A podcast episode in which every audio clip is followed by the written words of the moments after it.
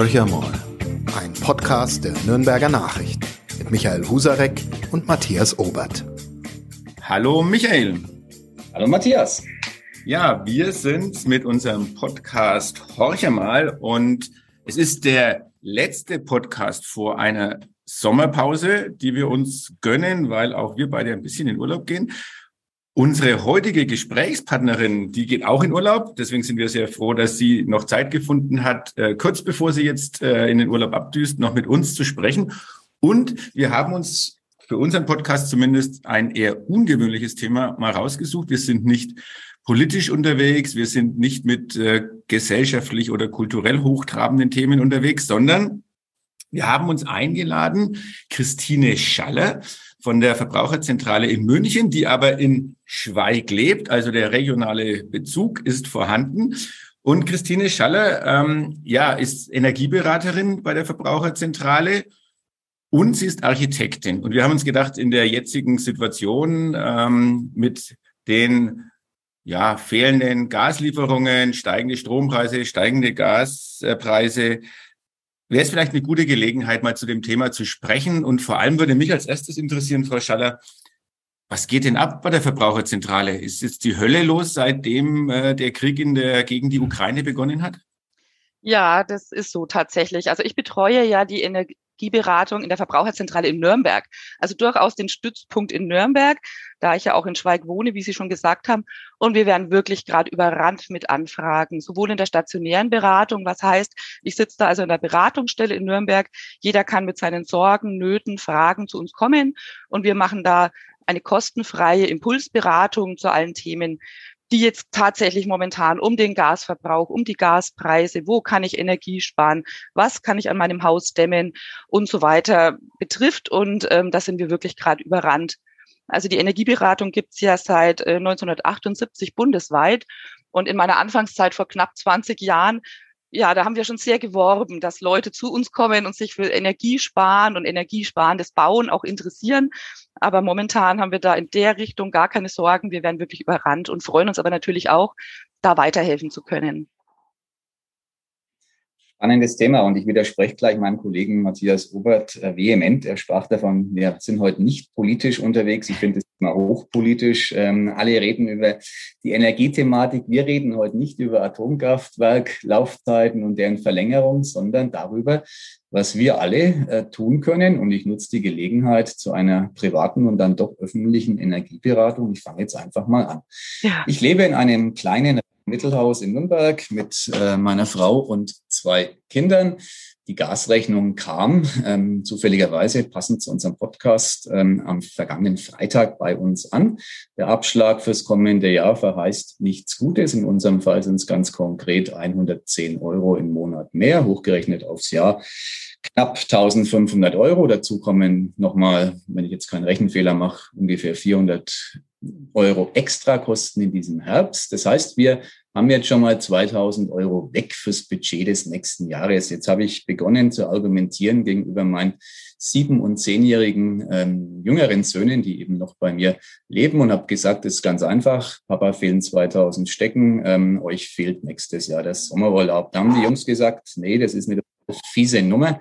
Ähm, und jetzt habe ich dann wissend, dass wir uns heute sehen, gesagt, ich äh, werde Abhilfe schaffen. Sie sagen jetzt bitte, wie ich die 2000 Euro reinholen, dann bin ich also, zufrieden. Ob wir die ganz reinholen, mal schauen.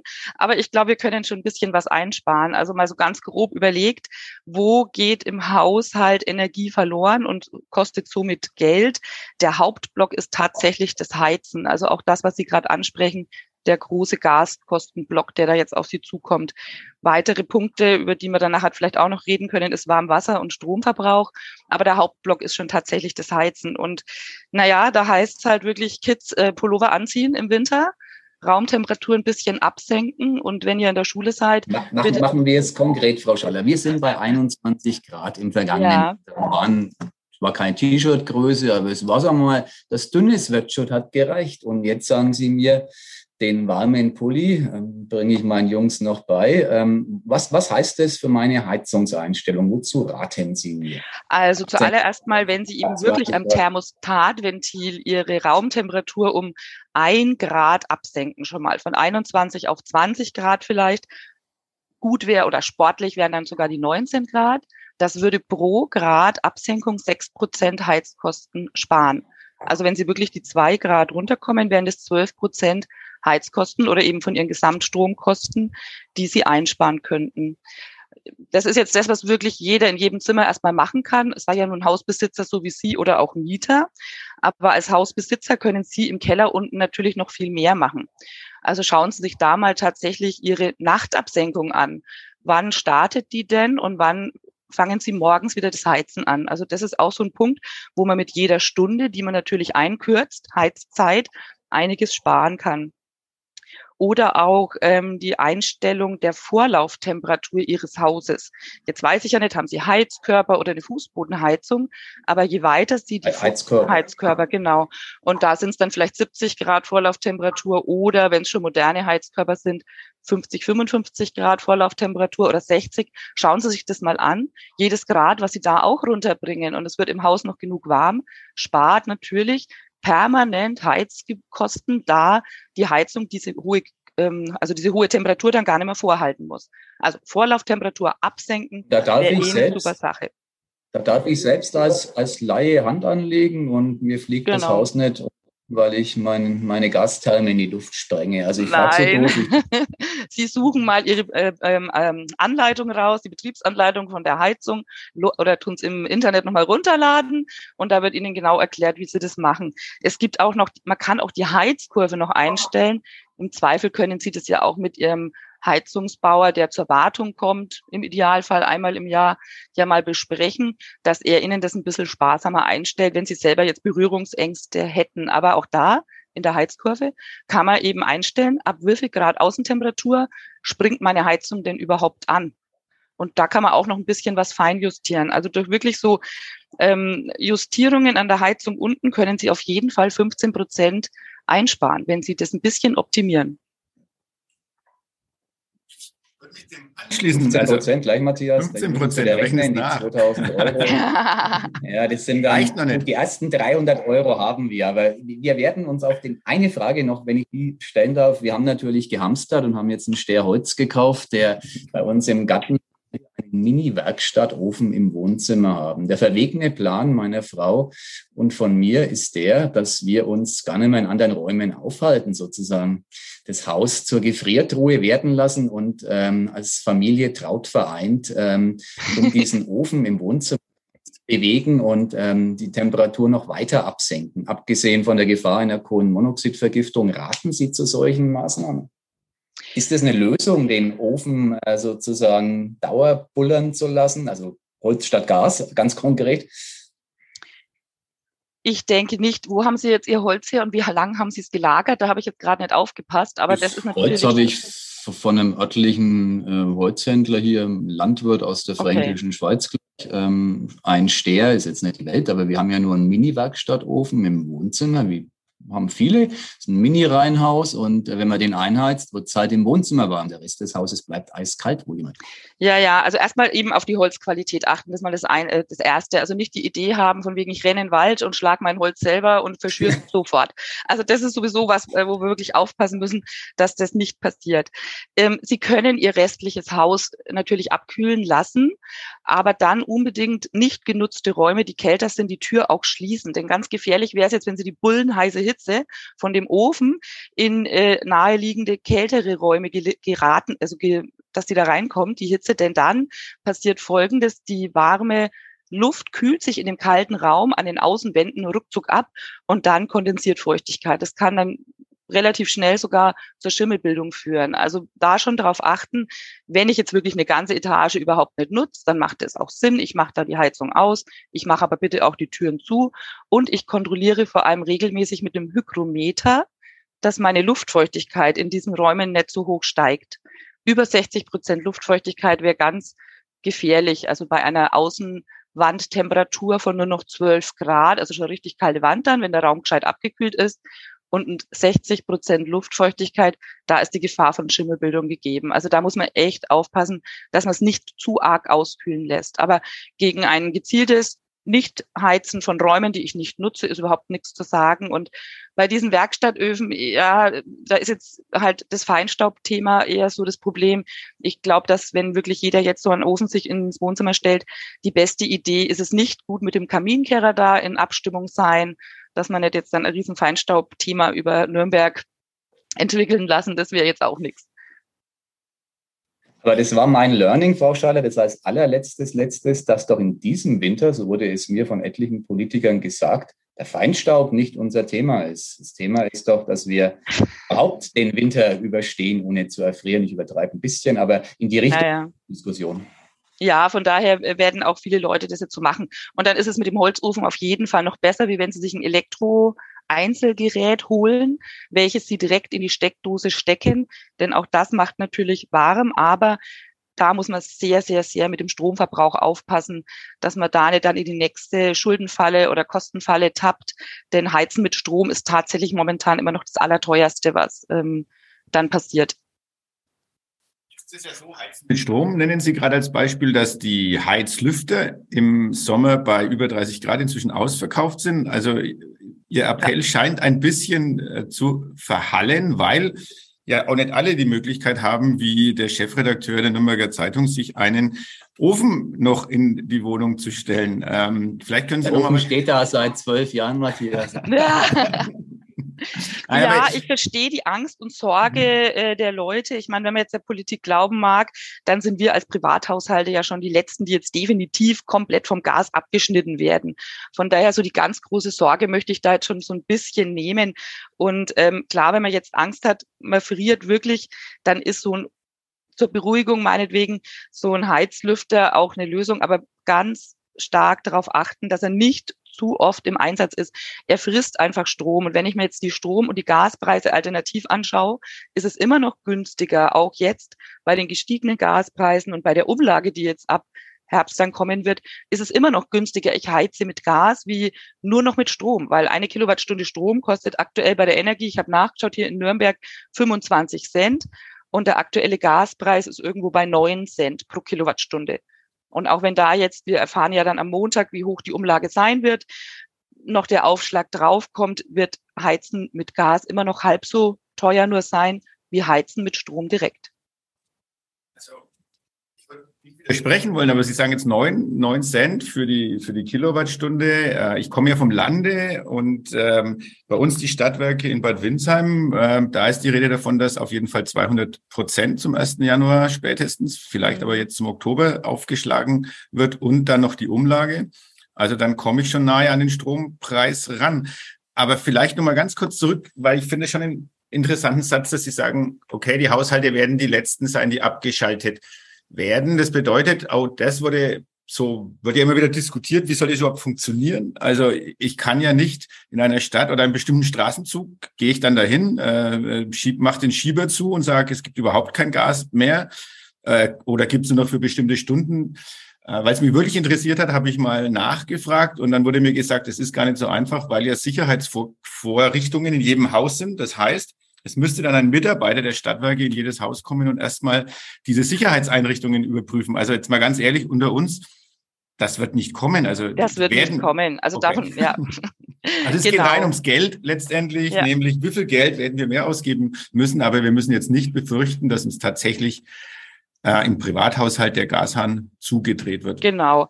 Aber ich denke, jetzt schauen wir doch eher mal, wo wir noch ein wenig was einsparen können, dass wir insgesamt so unsere Sparziele ein bisschen realisieren können vielleicht. Und nochmal zum Thema Heizung zurück vielleicht. Herr Husarek, wie ist denn, wie alt ist denn Ihre Heizung zum Beispiel? Also das ist natürlich auch nochmal so ein Blick darauf. Wenn ich natürlich noch so ein uralt Schätzchen im Keller habe, dann ist das eigentlich fast sogar der größte Sparfaktor. Das ist natürlich nicht kurzfristig umsetzbar, ganz klar. Aber das ist schon was, was man auch im Auge behalten sollte. Wenn jetzt eine Heizung Baujahr 84 zum Beispiel noch im Keller stünde, dann wäre die sowieso an sich von der gesetzlichen Austauschpflicht betroffen, weil sie wirklich einen wahnsinnig hohen Energieverbrauch hat. Also auch das lohnt sich dann schon mal zu gucken, wie alt ist meine Heizung und mittelfristig heuer wird es sicherlich nichts mehr, das gebe ich zu, aber äh, dann an einen Austausch der Heizung zu denken und vielleicht sogar an erneuerbare Energien zu denken. Und ja, gleich, da würde ich ganz konkret, ähm, ich finde es sehr schön, dass Sie das so konkret machen, zwölf Jahre in unserem Fall. Ähm, ist die Anlage alt. Vorher war es eine Ölheizung. Äh, da hieß es damals, war State of the Art von Öl, ähm, macht was Vernünftiges. Ähm, mhm. Heute ist es Dauer wahrscheinlich. Ähm, regenerativ oder mit anderen Energieträgern spannend, äh, dooferweise auch da ein einigermaßen neues Dach. Also das heißt, man, man müsste jetzt sozusagen eher mühsam wahrscheinlich Photovoltaik, also auch eine sehr kleine Dachfläche draufbauen eher schwierig. Ich fände Geothermie super, aber wenn ich in meinem Garten jetzt 30 Meter in die Tiefe buddel, gibt es Ärger in dem Mini-Reinhausareal. Also was, was meinen Sie da? Was kann ich denn tun, um da konkret wenn jetzt die Heizanlage noch in Ordnung ist, da geht es ja vielen Menschen so, die so 10, 15 Jahre alt sind. Ja, ja, die sollte man dann auch nicht rausschmeißen. Also genau. da hat ja die Lebensdauer überhaupt noch nicht äh, zu Ende gebracht. Genau. Ne? Das ist schon klar. Naja, also da erstmal an diese Sparmaßnahmen denken, wie wir gerade gesagt haben, da vielleicht auch mal im Bereich Warmwasser vor allem nochmal nachjustieren. Denn ähm, auch da im Keller nochmal nachschauen, wie warm ist denn Ihr Warmwasser eingestellt. Oft 70 Grad, total unnütz. Man kann ähm, auf jeden Fall auf 60 Grad absenken. Dann wäre auch die Thema Legionellen ähm, damit abgedeckt. Aber in einem gesunden Haushalt kann man auch das Warmwasser auf 50 Grad absenken und vielleicht einmal in der Woche auf 60 Grad aufheizen, um diese legionellen Thematik im Griff zu haben. Aber da hätten Sie schon ein Sparpotenzial von 70 Grad auf 50 Grad abgesenkt beim Warmwasser. Also das wäre sowieso schon mal ein Sparfaktor. Und was kann Darf ich, ich da einmal, einmal nachhaken beim Warmwasser? Ich bin ja. ein Routine-Duscher und habe meine Duschzeit jetzt ähm, handgestoppt auf zwei Minuten reduziert. Super sagenhaft gut finde und bin momentan bei 30 Grad. Da bin ich ein bisschen weichei, ich gestehe und habe so ein bisschen Schuss vom Winter, ob ich das durchstehe. Ähm, was soll ich meinen Kindern antun? Also 25 Grad und eine Minute oder was? Nein, nein. Wo ist da, was sagen die Temperatur können Sie schon ähm, generell jetzt äh, da äh, dann warm lassen, aber die Zeit einfach einkürzen. Also wirklich jetzt nicht eine Viertelstunde einseifen unter der Dusche und da stehen. Das geht momentan einfach nicht. Also das ist wirklich was, was man sparen sollte und die Zeit kürzen, so wie Sie das jetzt auch gerade gemacht haben. Zwei Minuten ist total okay. Sie können vielleicht noch mit einem Duschsparkopf ein bisschen den Wasserverbrauch an sich eindämmen denn ähm, normalerweise verbraucht ein Duschkopf pro Minute 12 bis 15 Liter ungefähr. Und Duschköpfe gibt's aber, die auch nur 9 Liter durchlassen oder sogar nur 6 Liter. Und das ist natürlich alles ähm, eingespartes warmes Wasser, was sie nicht erwärmen müssen und wo sie auch weniger Wasser bezahlen. Ich meine, das Wasser und das Abwasser kostet ja auch Geld. Zwei Euro pro Kubik Wasser, zwei Euro fürs Abwasser. Also auch da kann man eigentlich ein bisschen was einsparen. Da lässt sich schon viel machen. Und was wiederum Sie im Keller machen müssen, wäre jetzt nochmal auf die Zirkulation auch zu schauen. Also bei mir ist es zum Beispiel, gut, ich habe das große Glück, ich habe eine Solaranlage am Dach und meine Heizung ist im Sommer ja komplett aus. Also wir bekommen nur warm Wasser über die Solaranlage. Und wenn es an Pfingsten mal ein wenig schlechtes Wetter ist, Regenperiode wie immer, dann merken wir auch, dass das Wasser etwas frischer wird. Also meine Kinder haben recht bald schon gemerkt, wie das zusammenhängt mit dem warmen Wasser und der Sonne. Das fand ich eigentlich ganz gut. Und wir versuchen auch wirklich die Heizung über den Sommer auszulassen und kein einziges Mal anzumachen. Und man kann aber dann auch Nachheizzeiten, jetzt zum Beispiel im Herbst, einkürzen. Also bei mir wird früh warm Wasser nochmal nachgeheizt, vor dem Duschen zeitlich mal so überlegt, wann das wäre. Und bei mir wird es nur noch mal nachmittags nachgeheizt. Also ich habe warm Wasser mit zwei Schaltzeiten wirklich total reduziert. Tagsüber wird bei mir kein warm Wasser nachproduziert, weil wir nicht da sind und es nicht brauchen. Und äh, das System weiß es aber nicht. Es würde permanent Warmwasser vorhalten und permanent somit Strom und also Energie verbrauchen. Also da kann man einiges machen. Ähm, ja, und eben vor allem die Temperatur insgesamt eben absenken. Da kann man insgesamt ein Drittel sparen, wenn man da all diese Schaltknöpfe so dreht oder sogar auf ein Drittel reduzieren, wenn sie noch diesen Duschkopf einbauen. Also Dann sind wir schon beim, beim sparsamen Sommerurlaub. Eine Woche genau. ist jetzt drin mit selten, 700 Euro. Mal vielleicht. Also das, der Urlaub am Fränkischen Seenland ist gesichert. Jetzt äh, muss man mal gucken, wie man noch weiterkommt. Sie haben genannt, das Austausch der Heizungsanlage, was jetzt bei Michael Husarek nicht in Frage kommt, weil sie noch zu jung ist, aber mal ganz generell. Äh, es gab ja auch attraktive ähm, Pakete, um diesen Austausch auch finanziell äh, zu unterstützen. Ähm, einerseits gab es ja auch sehr hohe Förderung bei den Pelletheizungen, also weg vom Gas generell, aber auch beim Austausch der Gastherme, musste aber, wenn ich es richtig in Erinnerung habe, in verbunden sein mit regenerativen Energien. War das eigentlich aus Ihrer Sicht sinnvoll? Oder wäre es nicht klüger gewesen, den Leuten zu sagen, ja, Hauptsache äh, eine alte Heizung, die jetzt, Sie haben das Jahr 1984 genannt, ähm, einfach rauszuwerfen und eine moderne Gastherme reinzubauen, weil ja, wie, wie gesagt, manche auch gar nicht die Möglichkeit haben, jetzt auch noch Solarthermie oder Photovoltaik oder eine andere regenerative Energie mitzunutzen. Ja, ob das jetzt vorher sinnvoll war oder nicht. Also wir haben jetzt seit zwei Jahren ja eben diesen Heizungsaustauschboom tatsächlich gemerkt, seitdem diese Förderung am Start war. Die war schon wirklich sensationell hoch. Also wenn ich jetzt eine alte Ölheizung rausgeschmissen habe und regenerative Energien eingesetzt habe, sprich eine Wärmepumpe oder eine Pelletheizung, habe ich 45 Prozent Zuschuss bekommen. Das war sensationell, aber das hat natürlich den Markt angeheizt. Die Firmen haben Preise draufgeschlagen, die Firmen sind alle total überlastet. Es gibt auch gar nicht äh, genug Heizungen, die jetzt nachzuliefern wären. Also das hat uns schon alles wegen einen Engpass jetzt auch getrieben, weil das wurde super genial angenommen, das Programm, und hat wirklich viele Leute schon ähm, ermuntert und äh, ja, die alte Heizung eben auszutauschen. Und jetzt haben wir natürlich seit einer Woche wieder den mega Stress, weil zum Montag, zum 15. August, jetzt weitreichende Änderungen in der Förderlandschaft jetzt vor uns stehen. Das heißt, Pelletheizungen werden deutlich weniger gefördert ab Montag. Da gibt es nur noch zehn Prozent Zuschuss. Und wenn ich eine alte Heizung, und jetzt hat ähm, der Bund genau das gemacht, was Sie gerade vorschlagen, egal was es für eine alte Heizung ist. Wenn sie älter ist als 20 Jahre, bekommt man jetzt nochmal zehn Prozent mehr. Und zwar egal, ob es eine Ölheizung oder eine Gasheizung ist bisher, wie bei Ihnen auch, Herr Husarek, war halt die Idee, dass man sagt, ich gehe mal vom Öl wenigstens aufs Gas, denn Gas hat deutlich weniger CO2-Ausstoß als Öl. Das war die Meinung bis vor einem Jahr so ungefähr. Jetzt sehen wir das natürlich seit Februar gerade ganz anders, logisch. Und jetzt wird eben jede Heizung, die älter ist als 20 Jahre, mit diesem 10 Prozent Bonus ähm, begünstigt dann, wenn man die austauscht. Hybridheizungen werden leider gar nicht mehr gefördert, aber das hat man schon ein bisschen rausgehört, denn ab 2024 soll ja jede neue Gasheizung, die eingebaut wird, denn es gibt tatsächlich Häuser, da komme ich jetzt um eine neue Gasheizung nicht drumrum.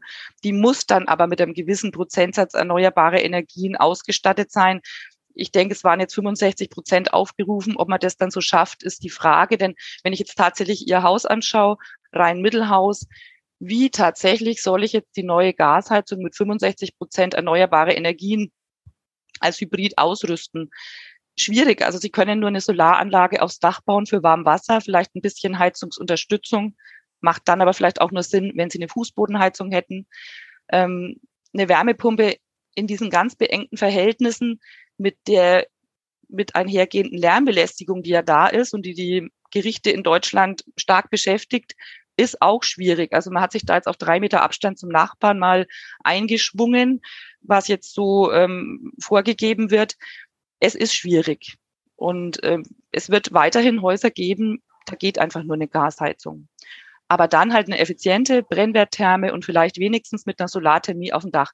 Und das wird aber leider ab Montag gar nicht mehr gefördert, weil es dann halt Basis ist und Standard ist und was in Deutschland eben vorgeschrieben ist, wird nicht mehr gefördert. Das ist immer so die Idee. Und man will halt einen Anreiz geben und Fördergelder geben, wenn man es besser macht.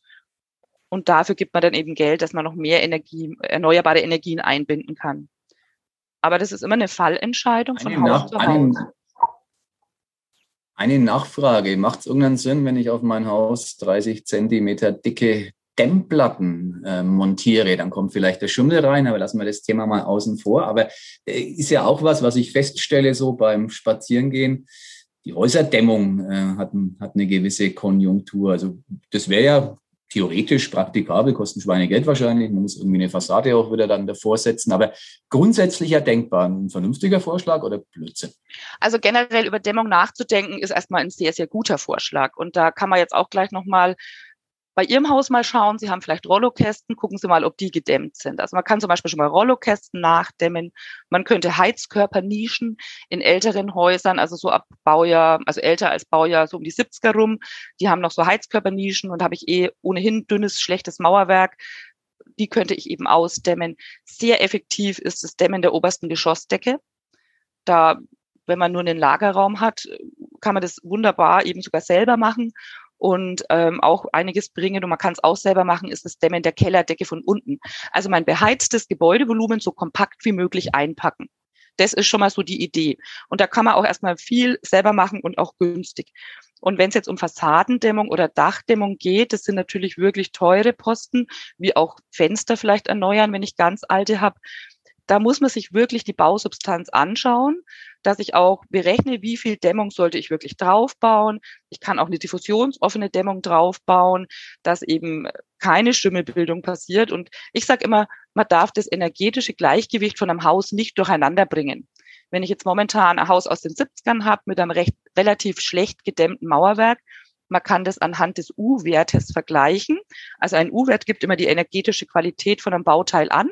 Und je kleiner der ist, umso weniger Wärme geht von drinnen nach draußen verloren, umso besser ist es. Je höher der U-Wert ist, umso mehr Wärme geht verloren. Und wenn ich jetzt wirklich einen U-Wert habe von 1,4, und das ist klassisch bei Häusern vor den 70ern äh, der Fall, dann würde sich eine Gebäudedämmung schon rechnen. Also dann haben sie so eine hohe Einsparung, dass ich das sogar auf eine gewisse Zeit dann amortisieren würde. Und so muss man sich das aber im Einzelfall halt wirklich anschauen und dann auch in Kombination schauen, nicht einfach neue Fenster in ein uraltes Haus einbauen, denn die alten Fenster waren halt zugig, da hat die Luft durchgepfiffen. Dementsprechend hatte ich zwar einen hohen Energieverbrauch, aber es hat halt auch nicht geschimmelt. Und wenn ich jetzt nur die Fenster dicht mache und die Wand nicht auf ein höheres Energieniveau bringe, so dass die sich nicht so auskühlen kann, ich habe vorhin schon mal gesagt, 60 Prozent Luftfeuchtigkeit und Außenwandtemperatur 12 Grad ist der kritische Punkt, wo es mit dem Schimmeln losgeht. Also das muss unbedingt vermieden werden. Und von daher ist es schon ratsam, vielleicht mit einem Energieberater sich das anzuschauen, was man davor hat. Wenn man Fördermittel in Anspruch nehmen möchte, ist es sowieso unerlässlich, dass Sie da mit einem Energieberater zusammenarbeiten. Denn nur dann gibt es BAFA da Zuschüsse, das sind 20 Prozent. Das bleibt auch nach dem Montag so. Und dann kann man halt genau ausrechnen, was macht jetzt Sinn. Oder man kann auch einen individuellen Sanierungsfahrplan Energie erstellen lassen. Da kommt also ein Fachexperte ins Haus, schaut sich das Haus an und sagt also, alles auf einmal kann kein Mensch sich leisten, aber es macht jetzt mal Sinn, vielleicht mit der Heizung zu beginnen, in einem zweiten Schritt am Dach was zu optimieren, im dritten Schritt dann Fensterfassade anzuschauen. Das kann man über mehrere Jahre auch strecken und bekommt dann bei den Zuschüssen immer mal einen Bonus von fünf Prozent mehr. Das ist echt so ein Tipp. Und diese Begehung mit dem Energieberater wird auch äh, vom BAFA hoch bezuschusst, sodass da in der Regel so ein Eigenanteil von 300 Euro nur bleibt.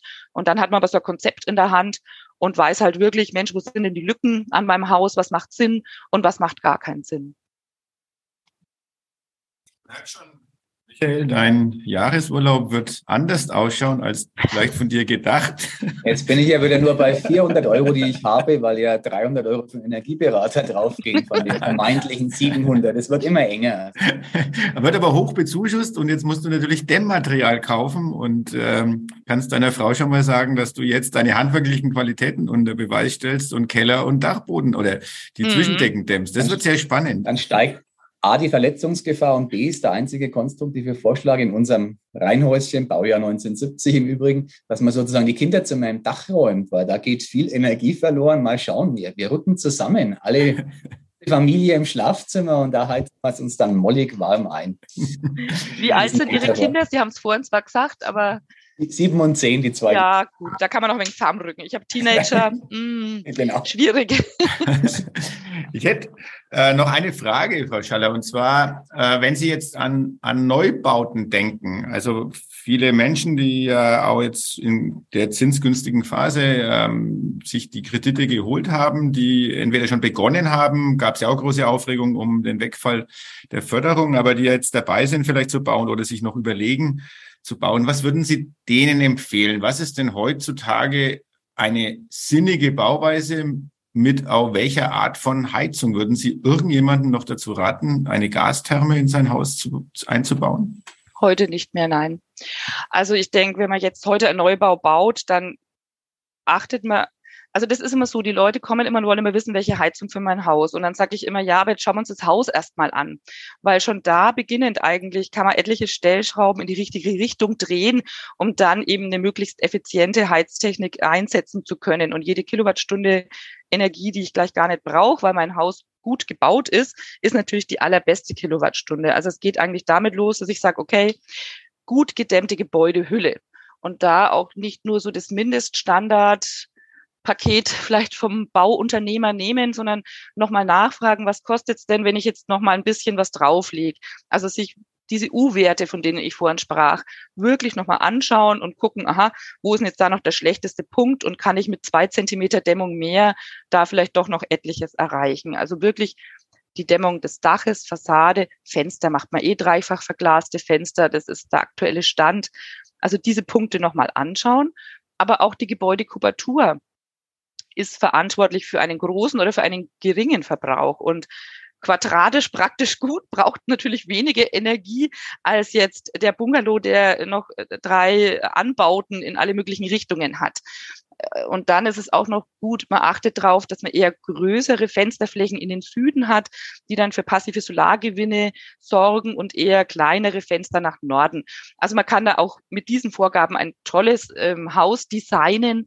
Da bin ich ganz überzeugt. So, und wenn ich das alles gemacht habe, dann würde ich mittlerweile eigentlich nur noch eine Fußbodenheizung einbauen, weil ich mit einer Flächenheizung eine niedrigere Vorlauftemperatur ermöglichen kann. Mit Heizkörpern habe ich immer diese erhöhte Vorlauftemperatur von 50 Grad und heute zeitgemäß ist einfach eine niedrige Vorlauftemperatur Fußbodenheizung mit 30 Grad. Und dann steht der Weg offen für die Wärmepumpe, die mit Sicherheit in Deutschland der Standard des Heizens werden wird. Also bisher war es einfach die Gasbrennwerttherme, ganz klar. In unserem Standardhaus war es die Gasbrennwerttherme mit einer äh, Solarthermieanlage am Dach für Warmwasser mindestens, war die Mindestvoraussetzung. Und jetzt wird es aber die Wärmepumpe wohl werden.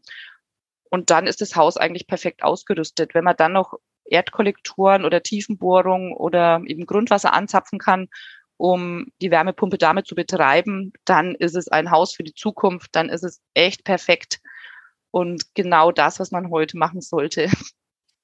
Wir haben gerade die Tiefenbohrung angesprochen. Das ist ja jetzt gerade in dieser, wie soll man sagen, etwas hektisch geführten Energiediskussion ein Thema, das äh, aufploppt, die Geothermie. Früher irgendwie ein Nischenthema, jetzt heißt es mit höchsten Erwartungen verbunden, kann einen bestimmten Prozentsatz unserer Energie ähm, künftig abdecken. A, ist dem so? Und B, würde es dann bedeuten am Ende des Tages, dass äh, bleibe jetzt mal bei diesen verdichteten Reihenhaussiedlungen, die es ja viele gibt, dass jeder sein eigenes Loch bohren muss, ist ja ein bisschen irrsinnig. Oder ähm, gibt es sozusagen die Geothermie für ganze Stadtviertel dann, wenn der Untergrund es hergibt? Gibt es überhaupt der Untergrund her? Da heißt es manchmal, Südbayern ist privilegiert, Nordbayern weniger. Also wie, wie ist denn da der Stand und von welchen Zeiträumen reden wir? Ist Geothermie in zehn Jahren relevant? Also äh, schwierig. Ich denke, äh, Geothermie ist durchaus schon relevant. Also ich habe auch schon Häuser eben gebaut mit Erd Erdkollektoren und, oder eben Tiefenbohrungen im Neubaubereich. Da tue ich mir halt viel leichter, weil ich natürlich schauen kann, welche Flächen habe ich zur Verfügung und wie kann ich die nutzen. Und eine Wärmepumpe mit Geothermie betrieben ist deutlich effizienter als eine Luftwasserwärmepumpe, ist ganz klar, weil ich im Winter bei der Luftwasserwärmepumpe im Zweifel minus 15 Grad auf, im schlechtesten Fall mit Heizkörpern 70 Grad Vorlauftemperatur bringen muss über diesen Wärmepumpenprozess. Und das ist natürlich schwierig. Das Ganze wird mit Stromeinsatz gemacht und dann brauche ich halt, dann habe ich eine Arbeitszahl womöglich von eins zu zwei. Also ich stecke eine Kilowattstunde Strom rein und kriege zwei Kilowattstunden Wärme raus. Und die Geothermie kann uns da halt helfen, weil ich konstante Temperaturen unter der Erde habe und muss dann halt nur von acht Grad auf Fußbodenheizung 30 Grad meine Wärme erzeugen. Und das ist natürlich ein riesen Sparpotenzial, was ich da im Vergleich zur Wärmepumpe habe. Tatsächlich jetzt in der Praxis ist es so, ich, wenn ich ein Grundstück habe, was nicht ganz klein ist, also Reihenhaussiedlung ist einfach schwierig. Ich brauche Abstände zwischen den einzelnen Bohrungen und man wird keine kollektiven Bohrungen da jetzt machen. Also wenn man Neubaugebiete neu ausweist, und da gibt es ja auch schon schöne Beispiele, wird man oft auf ein Fernwärmenetz sozusagen zurückgreifen. Vielleicht ist es dann auch eine Hackschnitzelheizung oder aber Richtung Geothermie dann eben effizientere Wärmepumpen, größer dimensioniert noch. Das kommt alles sicherlich, dauert noch ein bisschen, aber diese Fernwärmenetze gibt's ja schon. Gibt schon schöne Beispiele im Umland auch, ähm, wo man mit Hackschnitzel eben sehr, sehr günstig ähm, ganze Gebiete versorgen kann. Dann haben wir zumindest für die Zukunft ein bisschen Perspektiven. Das ist auch ganz schön. Aber denn Michael wird sich jetzt nicht ändern. Er muss irgendwie über diesen Winter kommen und äh, muss die Urlaube eingrenzen, wie auch den Energieverbrauch. Werden wir alle tun. Frau Schaller, vielen, vielen Dank erstmal für die, für die umfangreichen Informationen, die wir von Ihnen bekommen haben. Ich glaube, es ist äh, für, wirklich für jeden etwas dabei und er kann sich ein bisschen was rausziehen. Und äh, wie Sie ja gesagt haben, die Verbraucherzentralen stehen für eine kostenlose Beratung bereit, äh, wenn man einen Termin bekommt wahrscheinlich. Ja, das ist natürlich momentan ähm, naja, ganz schwierig ist es auch nicht. Also ich habe Wartezeiten von zwei, drei Wochen gerade mhm. in der persönlichen Beratung, jetzt eben per Video oder auch per Telefon. Corona-bedingt haben wir da, sind wir auch vom direkten Kontakt so ein bisschen umgeschwenkt auf äh, Video, was super läuft über Videoberatung. Äh, und was wir auch im Angebot haben, und da hatten wir letztes Jahr auch zwei Kooperationen mit der Stadt Nürnberg, wir gehen ja auch vor Ort. Wir machen Energiechecks bei den Verbrauchern zu Hause in den Haushalten. Und das wäre jetzt mal so ein vorgelagerter Energiecheck, bevor ich jetzt also vielleicht einen Sanierungsfahrplan Energie für, der kostet dann schon 1500 Euro, aber wird eben hoch bezuschusst.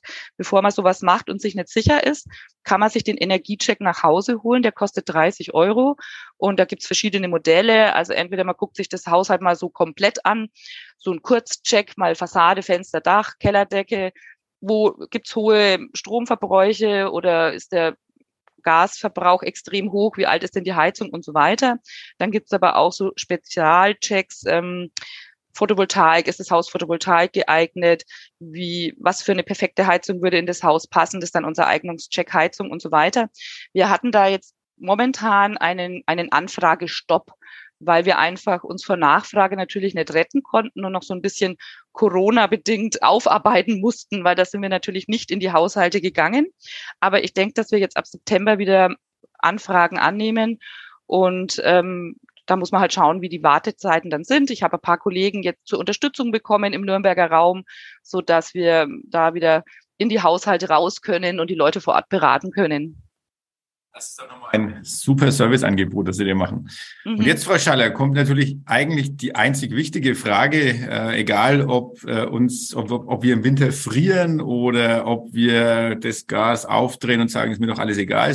Wichtig ist für mich, Herr Husarek, und für mich eigentlich viel mehr, wo marschiert der erste FC Nürnberg in der äh, im Winter hin, also eine Spielpause, weil ja WM in Katar ist, aber geht es denn im Frühjahr weiter? Was glauben Sie denn, der erste FC Nürnberg, wann spielt er denn wieder in der Bundesliga? Ähm, Na, ich hoffe ja. doch in der nächsten Saison. Also ich bin ja äh, Mama von einem Fußballer, der ist aber natürlich beim SV Schweig, logisch. Und äh, von daher bin ich natürlich erstmal Schweig-Fan. Aber der Club ist ja nicht weit und die Legende lebt. Meine Nachbarn sind ganz große Fans. Und da ist natürlich alle Zeichen in Richtung Aufstieg geebnet, würde ich sagen. Sehr gut, dann wünschen wir den Schweigern den Wiederstieg in die Landesliga. Sieht noch nicht ganz gut aus, aber wer weiß, was da noch kommt. Irgendwann kommt hoffentlich nicht das Derby in der Regionalliga, aber vielleicht kommt Schweig noch so weit hoch, dass man in der zweiten Bundesliga mal gehen muss. Schauen wir mal. Schauen wir mal.